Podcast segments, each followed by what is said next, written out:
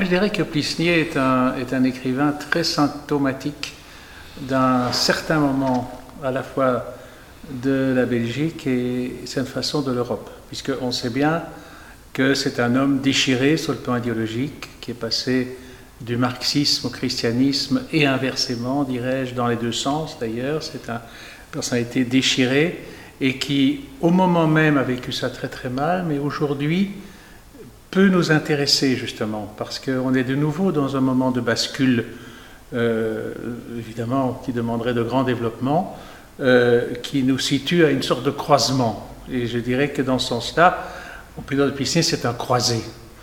Euh, l'autre point, c'est par rapport à la Belgique.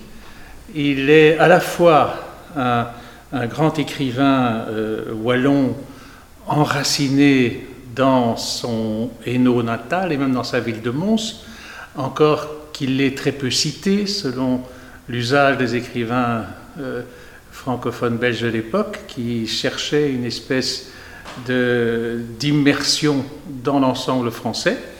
Ce qui a d'ailleurs dans son cas peut-être contribué à en faire le premier écrivain belge à obtenir un grand prix littéraire français, en, l'occurrence le Goncourt. Et dans ce sens, il illustre bien cette espèce de malaise euh, plus ou moins latent, plus ou moins exprimé de l'appartenance à une littérature belge de langue française ou une littérature française de Belgique.